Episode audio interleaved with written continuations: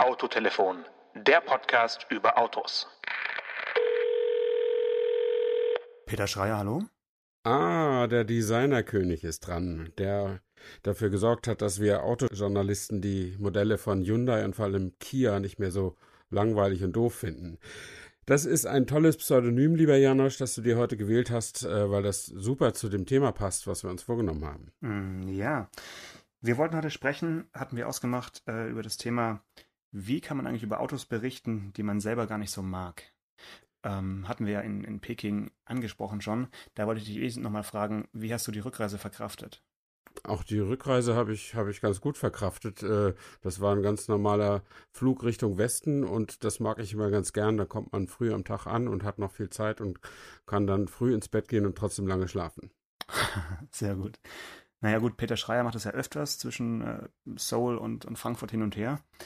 Ähm, du hast es schon gesagt, Peter Schreier ist jemand, der Autos so gestaltet hat, oder koreanische Autos, dass wir uns nicht mehr so ärgern oder nicht mehr so schwer tun müssen, wenn wir darüber berichten.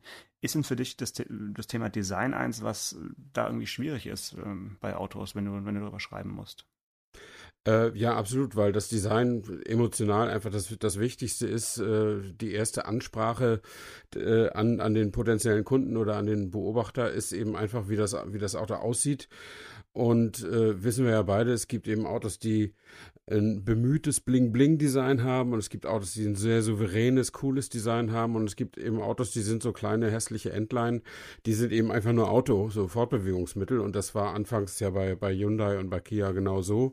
Und die, die Autos haben wir deshalb schon nicht so für voll genommen und vielleicht eher nur pflichtschuldigst äh, darüber, darüber geschrieben. Ähm, und natürlich ist es theoretisch ja möglich, über eine grausige Technologie ein schönes Design zu setzen. Aber meistens geht das ja doch so ein bisschen Hand in Hand, ne? dass die Autos, also dass die Firmen sich nicht nur in der Entwicklung Mühe geben, sondern sagen, das muss dann auch danach aussehen. Und das finde ich dann schon interessant. Ja, es gibt wenig Beispiele, wo es nicht so ist. Also wo man sagt, das Auto sieht wirklich schon ganz toll aus, fährt sich aber immer noch irgendwie schrabbelig. Also es ist tatsächlich sowas, was Hand in Hand gegangen ist. Ja, ähm, ja.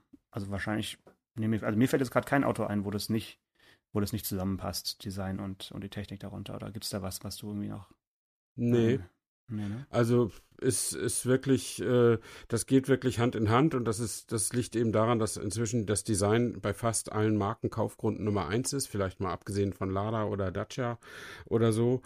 Ähm, obwohl selbst bei Dacia, äh, der Duster ist ein, ist ein, ein Auto, was viele Designer wirklich mögen. Ja. Äh, ich tue mich da selbst so ein bisschen schwer. Das liegt vielleicht daran, dass ich SUVs grundsätzlich nicht so toll finde, aber ähm, das gibt viele, viele Designer, die sagen, dass der absolut sauber gezeichnet ist und super konsequent Prozent ist, äh, kein Gramm Fett zu viel sozusagen hat.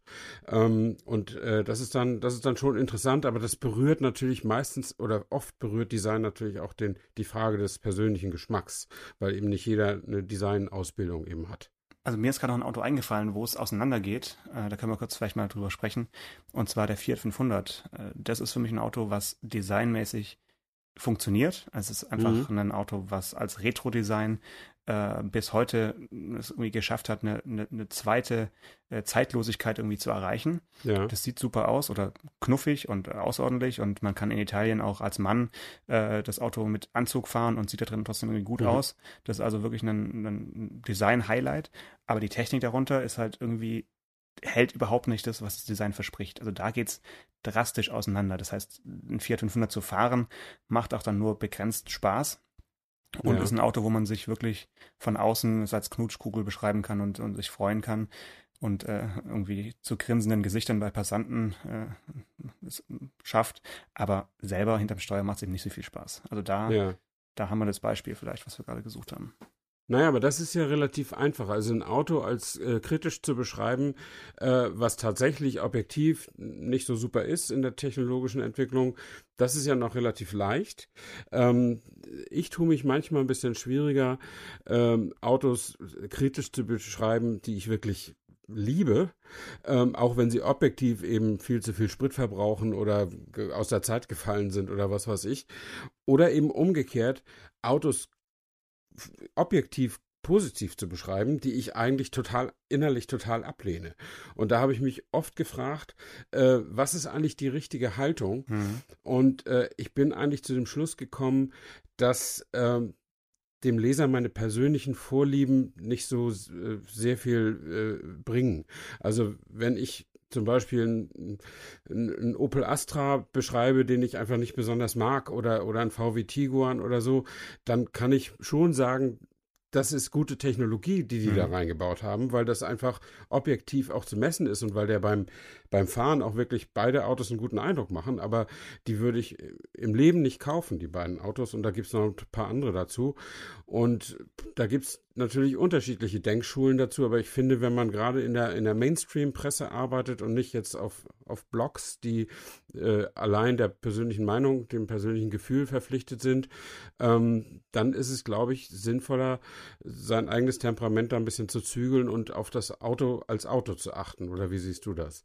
Ja, also daran oder dabei kann man sich immer wieder erwischen, dass wenn man so ein Auto hat, was einem, wo man nicht so einen guten Zugang zu bekommt, also mir geht es oft mit Autos, die so ein bisschen weder Fisch noch Fleisch Fleisch sind, wo ich dann äh, mich damit auseinandersetzen muss. Und am Ende hm, finde ich jetzt nicht so viele Sachen, die mich wirklich, wirklich stören, aber ich finde halt auch nichts, was mich richtig überzeugt. Und dann wird es halt so eine Art Nachrichtenmeldungstext, der relativ emotionslos geschrieben ist und eben nicht mh, hm, den Leser so begeistern kann, weil dann fällt es mir auch äh, eher schwer, irgendeine besondere Story über das Auto zu erzählen. Also wenn es jetzt auch keine spannende Geschichte hat oder irgendwie eine Umbenennung gerade erfolgt ist oder irgendwas passiert mhm. ist, also dann gibt es halt irgendwie auch keine, keine Hilfskonstruktion, die man dann anwenden kann, um den Text irgendwie lebendig zu machen. Also ja, weiß ich nicht, vielleicht ein Beispiel, so einen Nissan Pulsar zum Beispiel, als der auf den Markt kam, mhm. so als, als äh, Al Almera-Nachfolger. Man fährt das Auto und äh, steigt aus und danach äh, weiß man schon fast nicht mehr, wie sich angefühlt hat, das Auto zu fahren, was ja. ja. per se nicht schlecht ist. Also da gibt es ja dann auch genug Menschen, die sagen, ja genau, so ein Auto möchte ich haben, mhm. äh, weil mir ist es eigentlich egal, wie ich, ich möchte keine Emotionen im Auto haben. Ich möchte einfach von, von A nach B fahren. Aber trotzdem, ja, das ist dann Schwierigste. Noch äh, viel schwieriger, wenn man dann einen Film drehen muss und da irgendwelche guten Bilder braucht und dann ist das Auto vielleicht noch irgendwie grau metallic und äh, schlechtes Wetter und äh, dann, dann wird es schon echt dünn, da irgendwie was ja, zu finden. Aber ich, um auf die Anfangsfrage nochmal zurückzukommen, ich denke, äh, man kann oder man sollte auf jeden Fall äh, über Autos berichten, die man nicht mag äh, und, und, und sich tunlichst auch davon verabschieden zu denken, dass man nur über Autos berichten sollte, die man mag, weil wir sind jetzt auch keine, keine Fanboys oder, oder niemanden, ja. der, der jetzt da irgendwie ähm, jedes Auto super finden muss. Also zumindest mir geht es so, dass ich da eine, eine gewisse Distanz habe zu eigentlich fast allen Herstellern und, und, allen Marken und es dadurch dann auch wieder ausgeglichen wird. Also meine äh, Leser oder Zuschauer hm, sollten mittlerweile wissen, dass ich jetzt nicht äh, Opel-Fan oder VW-Jünger bin oder sowas. Ne? Mhm. Ja, ich, ich hoffe natürlich, dass das in der Berichterstattung, äh, wie ich sie pflege, auch so ein bisschen so rauskommt, wo, wiewohl ich eine gewisse Sympathie habe für alles, was Sportwagen ist und ähm, da dann sicher auch mal meiner Begeisterung freien Lauf lasse, wenn ich, äh, wenn ich von so ein völlig unnützes Teil wie zum Beispiel ein Porsche 911 GT, GT3 RS auf der Rennstrecke fahren kann, was am letzten Wochenende so war. Ähm, dann weiß ich, das ist natürlich kein vernünftiges Auto und äh, das ist aber trotzdem technisch total gut und als Spielzeug, als dass es ja entwickelt ist für Leute, die eben dieses Hobby haben, mhm. Trackdays zu besuchen, mhm. ist das absolut das perfekteste, was ich seit langer Zeit gefahren habe und insofern äh, wird der Text, den ich äh, heute Abend oder morgen noch dazu verfassen will und muss, äh, wird sicher nicht ganz ohne Euphorie abgehen, aber da habe ich auch, da, da schäme ich mich auch nicht, sage ich mal so. Aber das Schöne, du hast es gerade gesagt, du hast den Text jetzt noch nicht geschrieben äh, oder schreibst ihn vielleicht sogar erst morgen. Das heißt, du hast schon mal dieses berühmte noch mal eine Nacht drüber schlafen, hast du dir einfach gegönnt. Das, ja. äh, das finde ich sehr sympathisch, weil wenn man in so einem Euphorie-Flash äh, ist und dann am besten noch an der Rennstrecke im, im Wartebereich den, den Text schreiben muss und man ist völlig euphorisch, dann ist der Text bestimmt auch schön zu lesen, aber so zwei, drei äh, Tage später liest du den und dann wirst du dich selbst nicht wiedererkennen, weil es dann eben doch ein bisschen äh, undistanziert und unre unreflektiert ist. Also ich habe ein Beispiel genau so eines solchen Erlebnisses. Mhm. Da konnte man den SLS E-Cell, also diesen Elektro-SLS damals fahren in ja. Norwegen. Das war wirklich ein sensationeller Termin mit äh, Landstraßen, atemberaubende Panoramen und ein Stückchen auf einer äh, abgesperrten Landebahn, Beschleunigung ja. hier und da. Also man war wirklich geflasht und dachte so, yes, ich möchte gerne jetzt dieses Elektroauto kaufen und selber und haben und nichts anderes mehr haben. So, ja. es war, äh, Verbrennungsmotoren braucht kein Mensch mehr. Jetzt gehen wir alle zum Mercedes-Händler und, und, und, holen uns so ein Ding. Mhm. Ähm, tja, und dann habe ich den Text geschrieben und musste ihn aber nicht sofort wegschicken, habe dann äh, den Rückflug abwarten können und am nächsten Tag nochmal gelesen und dann konnte ich ihn halt selbst nochmal so ein bisschen entschärfen und zu sagen, okay, äh, die Welt ist doch noch nicht ganz so, wie ich sie vielleicht gestern mir äh, vorgestellt habe da im, im ja. Cockpit. Also das hilft dann doch nochmal eine Nacht drüber zu schlafen, um diese, diese Euphorie, die du gerade geschildert hast, noch ein bisschen so abzuschütteln. Ja. Es gibt natürlich ganz andere Denkschulen. Es gibt gerade im, im Bereich Auto, was eben viel mit Emotionen zu tun hat, äh, hat es ja in den letzten, ich sag mal, zehn Jahren unendlich viel mehr Fernsehformate gegeben, Internetformate und so weiter und so fort. Ähm, und da kochen die Emotionen schon mal auch ein bisschen höher. Mhm. Und das ist irgendwie, finde ich, auch gar nicht so schlecht, weil ein Auto ist eben jetzt, außer für Leute, die sich einen Nissan Pulsar mit 90 PS kaufen oder so und die nur A nach B fahren wollen, mhm. Äh, für, alle, für die allermeisten hat das so ein bisschen was mit Emotionen zu tun, auch weil es eben eine riesige Investition ist, äh, wenn man sich ein neues Auto kauft. Und insofern finde ich das auch total berechtigt, wenn da jemand äh, einen, einen Blog aufsetzt, der sich nur um eine Marke kümmert oder nur so, wenn also das ist dann wie in der in der in der, in der Rockmusikberichterstattung. Das sind dann eben keine Magazine, sondern Fanzines, wie es heißt. Ja, also mhm. also wo wo kein einziges kritisches Wort drauf drin vorkommt, wo perfekte äh, Euphorie geschürt wird und wo der journalistische Anspruch ist, das Auto zu inszenieren und nicht äh, es vielleicht kritisch zu hinterfragen. Da, dafür gibt es dann wieder andere Formate, da liest man ja auch ab und zu mal äh, durchaus auch kritische Wort, kritischere Worte in, in anderen Medien über, über Autos. Also an sich hält sich das ganz gut die Waage. Ich bin nur nicht ganz sicher, ob der Leser, also der Leser an sich, immer genau weiß, wen er da vor sich hat, wenn er jetzt einen Text liest oder ganz genau. einen genau. Fernsehbeitrag sieht. Ja das ist halt bei uns, äh, die wir jetzt nicht für, für Fanzines äh, schreiben äh, oder, oder arbeiten, vielleicht noch ein bisschen einfacher, aber wenn man jetzt im Internet veröffentlicht und halt mal hier und da schreibt oder mal hier und da liest, eben auch als, als Internet-User, dann weiß man halt nicht auf den ersten Blick, wer ist eigentlich der, der das verfasst hat und was hat der für eine Einstellung dazu. Aber naja, also ich denke, da sind wir, haben wir das Glück oder das Pech, wie, wie man es sehen will, dass wir da so ein bisschen im, aus der Printwelt kommen und äh, für in Anführungszeichen seriöse Verlage halt arbeiten. Ne? Ja, also ich will das gar nicht so auf die Verlage und die äh, Seriosität in Anführungszeichen schieben, sondern es ist einfach der Mechanismus, der in dem, der im klassischen Journalismus halt noch, äh, noch gilt, dass normalerweise Texte nur rausgehen, wenn jemand mindestens ein anderer drüber gelesen hat. Ja. Also in der Hierarchiestufe geht das, also jetzt bei der, bei der Welt oder Welt am Sonntag, wo ich in der Regel meine Texte äh, schreibe, äh, geht das zumindest durchs Ressort, also durchs Motorressort und äh, dann gerne auch nochmal Textchef und Chefredaktion. Also es gibt bis zu drei andere Leute, die das noch lesen, bis am Ende der Korrektor kommt und die ganzen die ganzen Fehler da noch äh, rausflöht, wenn ich, wenn ich da zu viele gemacht hätte. Mhm. Äh, und das ist natürlich, äh, ich habe ja auch schon mal einen Blog aufgesetzt, nicht zum Thema Auto, aber äh, über was anderes. Und da kann ich ja schreiben, was ich will. Und äh, da fällt, fällt mir auch keiner ins Wort und das ist maximale Freiheit, das ist auch gut so. Aber das ist eben auch maximale Chance, sich zu vergaloppieren. Und das passiert ja. natürlich auch häufig. Ja. Aber wie ist es mit der Resonanz? Also ähm, mir geht es ja so, wenn ich mal Leserbriefe bekomme, dann ist es meistens äh, so ein bisschen Besserwissertum. Dann kommt irgendein Professor XY, der in einem Brennstoffzellenartikel irgendwie noch was entdeckt hat, dass man die eine Nebentechnologie jetzt zu wenig beschrieben hätte oder sowas. Aber äh, kommt es bei dir häufiger vor, dass du Reaktionen bekommst äh, von, von der Leserschaft? Eher, eher weniger. Also die, die Bereitschaft, äh, Leserbriefe zu schreiben, ist äh, natürlich in Internetzeiten extrem ja. äh, gesunken. Also wenn, kommen diese Leserbriefe eben auch als E-Mails an. Die mhm. Leute finden dann aber auch meine persönliche E-Mail-Adresse raus, was auch nicht so schwierig ist. Wir haben ja eine Autorenseite auf, auf welt.de, wo, wo man Kontakt auch aufnehmen kann. Okay. Ähm, und äh, Eher ist es so, dass es halt Leserkommentare gibt. Also zu, zu der, zu der A-Klasse, die wir ja auch umf umfassend bes besprochen haben hier im, im Autotelefon, ähm, gab es sehr, sehr viel mehr Leserkommentare als normalerweise. Ähm, aber ich muss gestehen, ich schaue mir das nur an. Ich diskutiere dann da nicht mit, weil äh, die Zeit habe ich nicht und äh, das äh, geht dann auch vom Hundertsten ins Tausendste. Und gerade in den Leuten, die bei den Leuten, die über Autos äh, sich äußern, sind die Meinungen auch immer sehr, sehr fest, ja. äh, will ich mal sagen. Also es ja. gibt durchaus, also dieses Klischee, so, so wie Schalke Dortmund und so, gibt es das durchaus immer noch bei Audi, BMW oder BMW, Mercedes.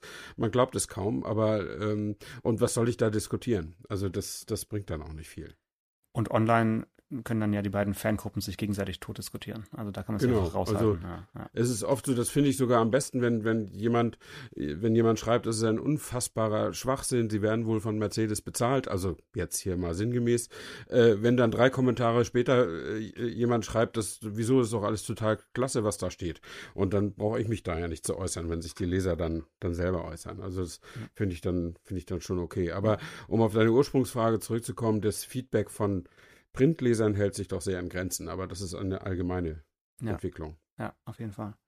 Ja gut, wir hatten ja schon mal äh, ganz allgemein darüber gesprochen, dass jetzt SUVs nicht so unsere Lieblingsautos sind, aber gibt es noch irgendein anderes Auto oder andere Autos, die dir einfallen, äh, wo du jetzt, also die Einladung zu dem Termin oder äh, die Anfrage für einen, für einen Test bekommen hast, jetzt nicht gesagt hast, oh geil, ähm, genau sowas wollte ich jetzt schon, wollte ich jetzt gerade sowieso an diesem Donnerstagnachmittag sowieso mal machen. Naja, das sind diese ganzen Autos, die, die letztlich kein, kein Image haben oder nichts, auch gar keine Ambition haben, die also ganz klar für die Menschen entwickelt worden, die auch von ihren Autos nichts erwarten, mhm. außer einen günstigen Preis und dass sie eben fahren. Mhm. Ähm, also ich, ich kann mich erinnern an, an einen Kollegen, der hatte sein äh, zweites Kind bekommen und dann fragte er mich um Rat, was er sich für ein Auto kaufen wolle, solle. Mhm. Und ich habe vorsichtig gefragt, ob dann sowas wie ein Minivan für ihn in Frage kommt, weil das ist auch so eine Kategorie, mit der ich wenig anfangen kann. Ähm, aber sagte ja, Minivan wäre genau das Richtige und wir kamen dann schnell auf den VW Turan und dann dieses und jenes und äh, dann sagte ich am Ende, naja, aber der hat 75 PS oder 90 PS, also irgendwie so die Basisversion. Und ich gab dann zu bedenken, der zieht nicht so die Wurst vom Teller. Und dann sagte er, das ist mir völlig egal, ja. wie viel PS dieses Auto hat. Ja. Äh, der, der wird da vorwärts und rückwärts fahren und dann ist alles in, alles in Ordnung.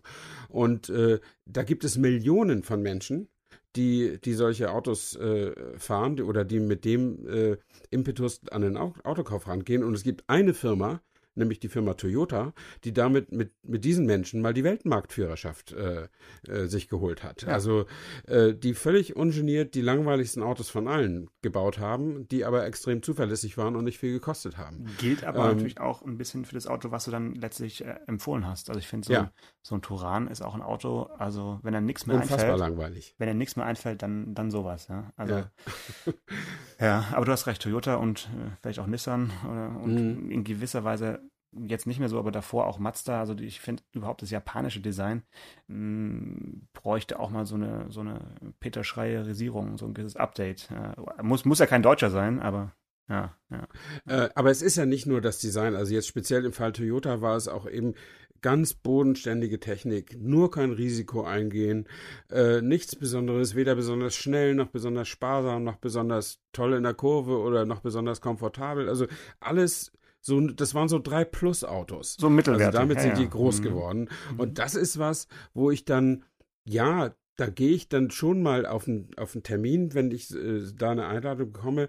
Dann denke ich mir aber, jetzt musst du mal über dieses Phänomen der 3 Plus Autos quasi so einen kulturell angehauchten Artikel irgendwie schreiben. Aber ich, ich fahre einfach nicht zu jeder Fahrvorstellung von von einem neuen Nissan Pulsar oder Kia Ceed oder irgendwie sowas, weil ah, da bist du ganz schön picky. Also da ich bin, ja, das liegt auch daran, dass, dass ich damit nicht durchdringe in der Redaktion. Also okay. Also die, äh, das, äh, also wir veröffentlichen doch weit mehr über deutsche Marken oder über Premium-Marken vor allen Dingen, äh, als jetzt eben diese von A nach B Autos äh, groß zu erzählen. Mhm. Ähm, und also ich war früher, als ich noch für andere Medien geschrieben habe, sehr viel ein, ein Experte mit größerer Breite mhm. sozusagen ähm, und sehe das bei manchen Firmen und, und Modellen tatsächlich nur noch, nur noch eher passiv. Aber grundsätzlich entspricht das auch meine meinem, also meine, meiner inneren Einstellung. Also wenn ich mir ein Auto kaufe, ist das für mich wirklich ein Fest. Und dann würde ich, dann suche ich mir ein Auto aus, was mir wirklich gefällt. Ähm, und äh, und, und nicht eins, was nur maximal vernünftig ist und so wenig wie möglich kostet. Also das, ja. das ist nicht mein, mein Anspruch. Ja, okay, aber also da trenne ich dann doch schon irgendwie stark zwischen Autos, die ich mir selber kaufen würde und Autos, über die ich die schreibe. Mhm. Also ich freue mich oder ich genieße eigentlich, dass ich wirklich vom, äh, vom Kleinstwagen, vom irgendwie Opel Carl bis zum Cadillac Escalade oder so, also die ganze Bandbreite äh, beschreiben und erfahren kann und habe irgendwie auch da wirklich Spaß daran, diese, diese Vielfalt zu haben. Aber ja, wie gesagt, es gibt eben auch in dieser Vielfalt äh, gewisse Grauzonen, die jetzt nicht so viel Freude machen. Äh, aber gut, das gibt es, glaube ich, in jedem Job, dass man mal äh, Termine hat, die jetzt nicht so viel Spaß machen. Und dann kann man aber auch vielleicht sich überraschen lassen. Also mir fällt gerade noch ein, zum Beispiel ähm, der Citroën C4 Cactus, als der mhm. auf den Markt kam, war ich wirklich ein bisschen aufgeregt, weil ich äh, die Studie, also den, den Kaktus damals als Studie, mhm. das war ja so ein wirklich pfiffiges Konzept, irgendwie toll fand und ähm, dann auch so die ersten Infos, die rauskamen mit dieser durchgängigen vorderen Sitzbank bei der Automatikvariante und einem recht hübschen Interieur mit irgendwelchen äh, Kofferhaltern, also Kofferbügeln und sowas, also ganz nett gemacht. Und dann war ich aber doch einfach ein bisschen enttäuscht, wie das Ding dann umgesetzt wurde, weil man dann nicht so ein konsequentes Sparmodell gemacht hat, sondern eigentlich mhm. so, eine, so eine Mischform. Also man hat einerseits äh, die Kostenschrauben irgendwie angezogen, hat sich keine geteilte Rückbank äh, gegönnt, hinten nur Ausstellfenster und wirklich so, so nervige Sachen. Ja. Und, und, dann aber dennoch im Innenraum so ein paar Highlights gesetzt mit einem relativ großen Touchscreen und ganz reduziert und äh, hübsche Materialien äh, und so. Das, das war dann so, so inkonsequent, dass ich da wirklich ein bisschen deprimiert äh, wieder zurückkam von dem Termin, weil ich mir eigentlich mehr erhofft hatte. Also es gibt auch mhm. durchaus diesen Effekt, ich, ich reise wohin, habe große Erwartungen und komme dann eigentlich eher enttäuscht wieder zurück. Also das ist dann, das ist leider auch manchmal der Fall, ja. Ja, wenn, ich meine, wenn, wenn das Kostendiktat da äh, an vorderster Stelle steht, und das ist bei Citroën ja eigentlich schon lange so, also wenn man äh, Peugeot und Citroën, die ja in einem Konzern sich befinden, sich auf dem Markt mal ansieht, ist immer Citroën die Marke, die die von sich aus die größten Rabatte gibt. Und mhm. das muss natürlich irgendwo herkommen. Also das, da schmä das schmälert also nicht nur den Gewinn des Handels, sondern auch des Importeurs oder des Herstellers. Ähm, ich weiß das deshalb so genau oder ich sage das deshalb so sicher, weil ich mir tatsächlich vor ein paar Jahren äh, zu meiner eigenen Überraschung einen Citroën als Privatwagen gekauft habe. Und äh, neben Fiat und Toyota gehörte eigentlich immer Citroën zu den Marken, von denen ich geglaubt habe, da kaufst du nie ein Auto, mhm. weil das ist überhaupt nicht meins.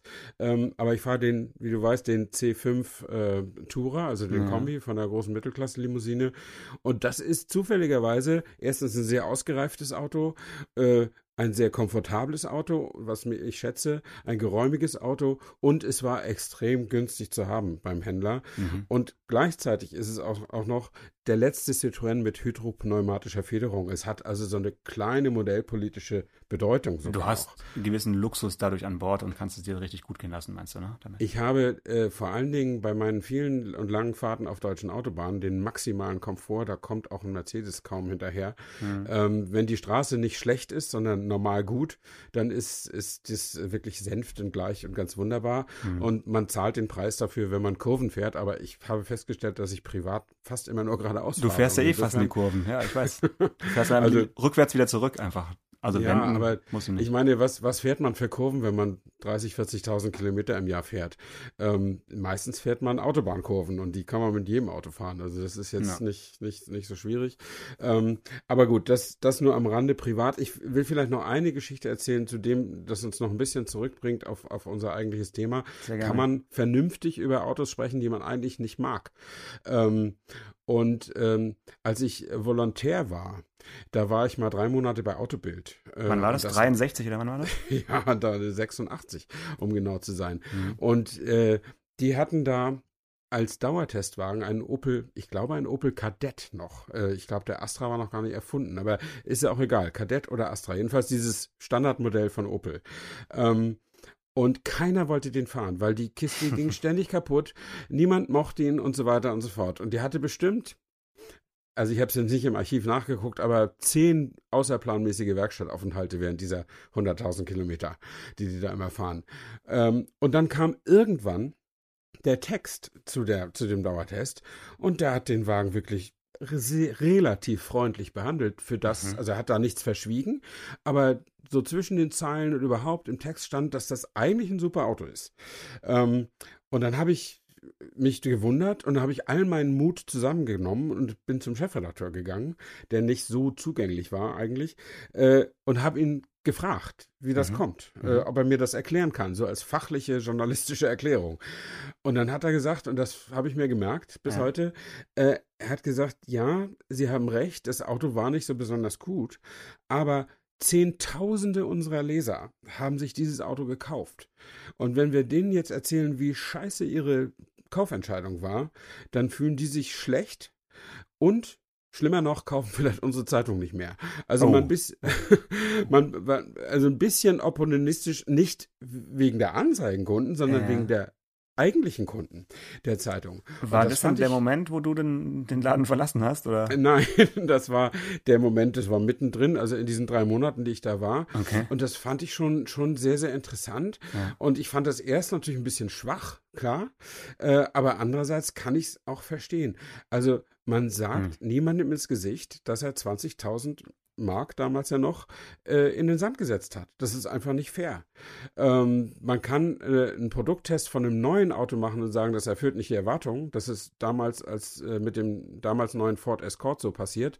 Da hat selbst die ADAC Motorwelt eine äh, ne Schlagzeile gemacht, zwei Milliarden Mark investiert. Wofür?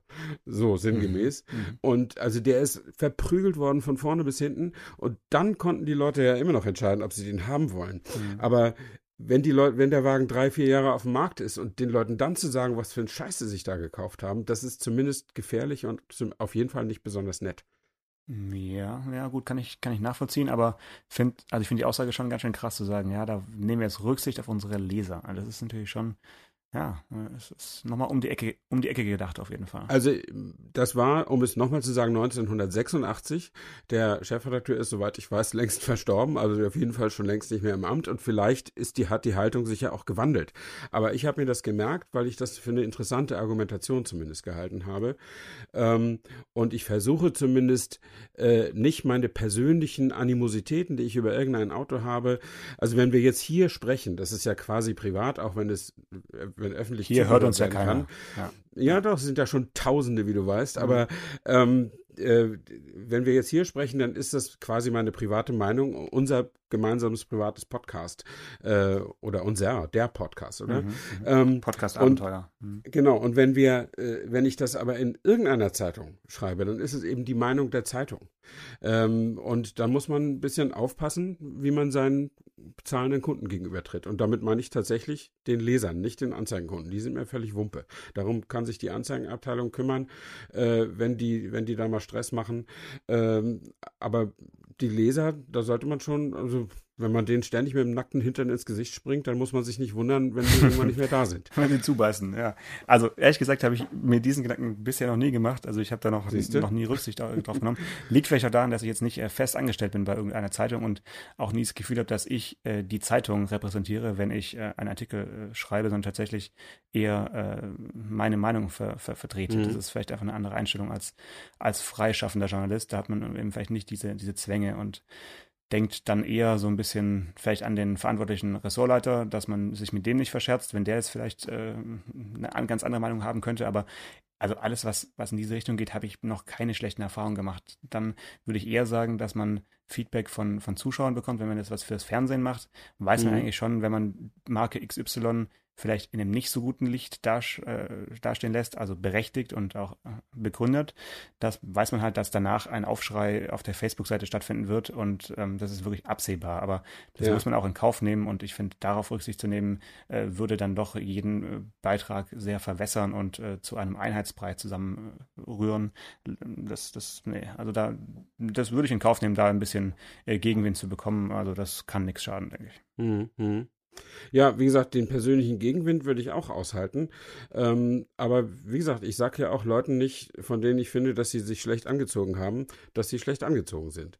Ähm, und ich würde auch nicht hinterrücks darüber, darüber schreiben, sozusagen. Also wenn, würde ich es ihnen vorher sagen. Aber ähm, ja, wenn du jetzt für ein Modemagazin schreiben würdest und über Anzüge berichten würdest aus Mailand, die neueste Mode und da wäre jetzt halt irgendwie pistazienfarbene, eng anliegende Anzüge der letzte Schrei und die würdest du aber, sag ich mal, eher kritisch beschreiben. Ja, ja wahrscheinlich. Und, und, und, am nächsten Tag siehst du, dein Nachbar kommt mit genau so einem Anzug aus seinem Haus heraus.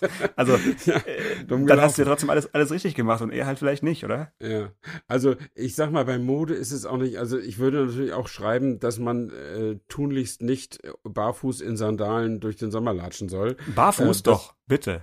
Oder mit Socken durch Sandalen. Genau, so, so, genau, so, genau. Also ich finde Sandalen generell bescheuert. Deswegen okay. wäre es mir egal, ob man barfuß ist oder, oder, oder Socken trägt. Ja. Aber das wird man speziell dem ostdeutschen Mann, den ich in meiner brandenburgischen Heimat äh, regelmäßig beobachten kann, nicht austreiben können.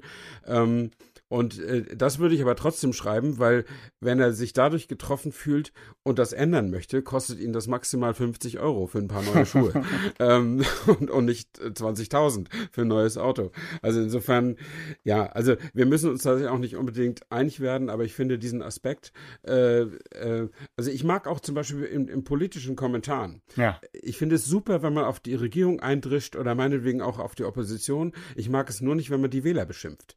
Ähm, also wenn man den Leuten sagt, wie beschissen sie gewählt haben, das finde ich falsch. Ich finde, die Politiker, die sie gewählt haben, kann man äh, kritisieren und meinetwegen auch verunglimpfen.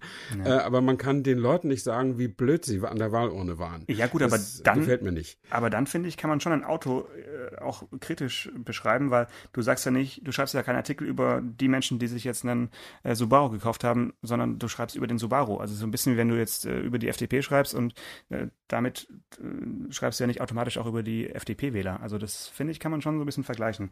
Oder nehmen wir mal vielleicht Kulinarik. Du bist Feinschmecker und, und schreibst über ein über ein Restaurant, klar, in gewisser Weise musst du dann in Kauf nehmen, dass du alle Menschen, die dort gerne gegessen haben, vielleicht ein bisschen beschimpfst, aber ja auch nicht wirklich direkt, sondern nur über Bande. Ja, das, das, das mag sein. Ja. Äh, vielleicht war ja auch das, was der Autobild-Chefredakteur 1986, um es nochmal in Erinnerung zu rufen, ja, ja. gesagt hat, doch irgendwie eine Variante, dem Volontär zu sagen, wir müssen halt auf die Anzeigenkunden achten. Ja, wahrscheinlich. Äh, und er wollte nicht so rausrücken damit. Das kann natürlich auch sein, aber ich fand, wie gesagt, den, den Gedanken so bemerkenswert, dass ich ihn mir jetzt schon im 33. Jahr merke. Ähm, und äh, das wird wahrscheinlich auch, wenn ich nicht irgendwann dement werde, äh, weiterhin im Gedächtnis bleiben. Sehr gut. Ansonsten ist jetzt Zeit für meine Frage nach deinem aktuellen Auto, mit dem du dich gerade beschäftigst. Haben einen kleinen Ausblick, ja, sehr gerne. Äh, trifft sich ganz gut, passt auch zu unserem heutigen Thema, weil ich habe gerade einen Testwagen da, äh, wo ich, als der hierher gebracht wurde, angeliefert wurde, nicht genau mhm. genau wusste, was mich erwartet oder was ich davon halten soll. Und zwar es ist, Achtung, ein Honda Civic Limousine. Oh je. Ein, ja. ein, ein Honda Civic mit Stufenheck? Äh, ja, mit Stufenheck, wobei äh, Honda ja momentan drei verschiedene Karosserien äh, fertigt für den Richtig. Civic äh, und keiner davon ist eigentlich wirklich eine Karosserieform, sondern die mhm. sind alle irgendwie komisch. Also ja. das, das Fließheck, was so ein bisschen äh, Richtung Golf gehen soll, ist eigentlich viel zu fließend. Mhm. Ähm, dann gibt es ein echtes Fließheck mit einer großen äh, großen Kofferraumklappe und es gibt eben eigentlich ein Auto, was genauso aussieht, was als Limousine verkauft wird, was hinten eine kleine stummel äh, Heckklappe, also einen separat ja. öffnenden Kofferraum hat und diesen letzten äh, okay. äh, habe ich jetzt eben gerade ja. da und äh, ich kann ihn noch nicht so richtig einordnen. Also auf dem deutschen Markt wird das Auto es nicht leicht haben. Das ja, kann man schon mal sicher, sicher sagen. Kann man so sagen. Äh, es gibt vielleicht einige Märkte in Europa, wo diese Autos immer noch beliebt sind mit einem separaten Kofferraumabteil. Und natürlich ist es halt auch ein Auto für Amerika. Ähm, aber in dem ganzen Auto gilt, du setzt dich halt rein, fährst los, es ist alles ein bisschen anders. Also so Honda hat ja schon ja. auch so ein paar eigene Lösungen, mhm. die ähm, nicht unsympathisch sind, aber manchmal fragt man sich so ein bisschen, warum. Also die, diese Frage, warum ist jetzt so und so gelöst, habe ich schon relativ häufig mir gestellt.